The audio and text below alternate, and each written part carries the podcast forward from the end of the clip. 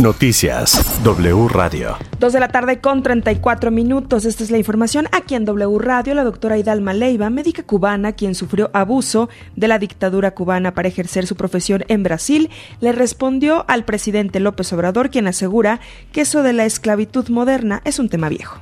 Puedo garantizar que en la actualidad mm, existen miles de médicos en situación de esclavitud moderna en más de 40 países del hemisferio de todo el mundo. Es decir, eso está pasando en este momento, no es noticia vieja. No es noticia vieja, continúa pasando, lo pueden testimoniar los médicos que viven en Venezuela y trabajan en Venezuela, los médicos que están en Arabia Saudita y en más de 40 países más. Están trabajando en régimen de esclavitud moderna. El INE anunció que abrió una investigación por los audios de Alejandro Moreno, dirigente del PRI, así lo informó en su cuenta de Twitter el consejero del INE, Ciro Murayama. Señaló que el INE hará lo mismo que hizo con los videos de otras personas que pueden implicar financiamiento irregular a otros partidos. Para cerrar el mensaje, el consejero Murayama sentenció que la misma vara sea quien sea un juez federal ordenó levantar el bloqueo de las cuentas bancarias de Mariana Gómez Leal, esposa del gobernador de Tamaulipas, Francisco Javier García Cabeza de Vaca. El juez señaló que no está demostrado que autoridades extranjeras u otros organismos hayan solicitado el congelamiento de sus cuentas. Se otorgó una suspensión definitiva, por lo que ahora la esposa del gobernador de Tamaulipas podrá disponer de su dinero. El presidente López Obrador reiteró que México está abierto para recibir a Julian Assange, insiste que él defiende la libertad de expresión y el apoyo a perseguidos políticos.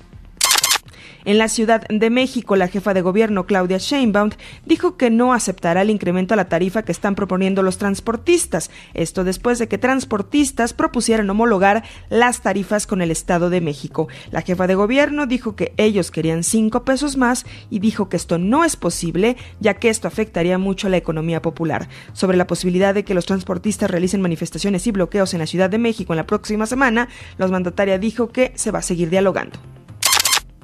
¿Qué pasó esta tarde en una secundaria de la Ciudad de México? Víctor Sandoval, cuéntanos, muy buena tarde. Gracias, Arely, informar que, bueno, hubo movilización y pánico, sobre todo en padres de familia, por unas amenazas vía mensajes de WhatsApp de un estudiante que realmente advertía a sus compañeros de que iban a ser víctimas de un atentado con un arma de fuego. Soy contonativo de Silva, presidente de Venezuela Carranza, que vino aquí a esta secundaria. ¿Qué es lo que sucedió con esta alerta? Básicamente, lo que sucedió fue que nos hicieron llegar unos mensajes donde un alumno amenazaba a sus compañeros de que iba a detonar un arma de fuego dentro del plantel. Pero eso incluso vinieron muy pocos estudiantes. Sí, de hecho la comunidad de, escolar el día de hoy fue muy muy poca. ¿Y qué pasó con esos estudiantes?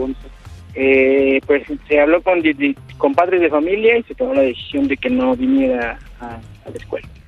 Gracias. Pues parte de lo que está sucediendo, ya el turno de la tarde ingresó al turno matutino, pues muy pocas las personas que vinieron a ese lugar, no hay presencia policíaca, únicamente un operativo muy discreto.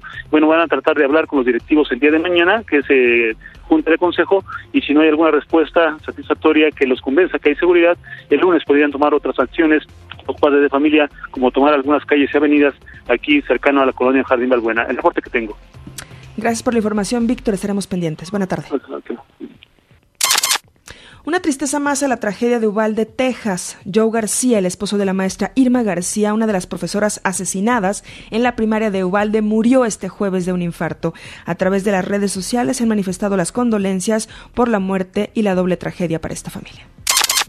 En información de espectáculos, este jueves se confirmó la muerte del actor Ray Liotta, de 67 años. Hasta el momento se ha informado que el actor falleció en República Dominicana, en donde filmaba su más reciente película. Uno de los personajes más recordados de Liotta es Henry Hill, de Buenos Muchachos. Filmó casi 100 películas, estaba rodando una película en República Dominicana, dos más están en postproducción, en decenas de programas de TV. Su figura y su personaje también estuvo en videojuegos y en videos bueno, pues hoy murió Ray Liotta. Hasta aquí la información. Recuerde seguirnos a través de wradio.com.mx, también en la aplicación de W Radio, en la cuenta de Twitter, Facebook, Instagram y también de TikTok de W Radio México. La información, Carlos. Toda la información en wradio.com.mx.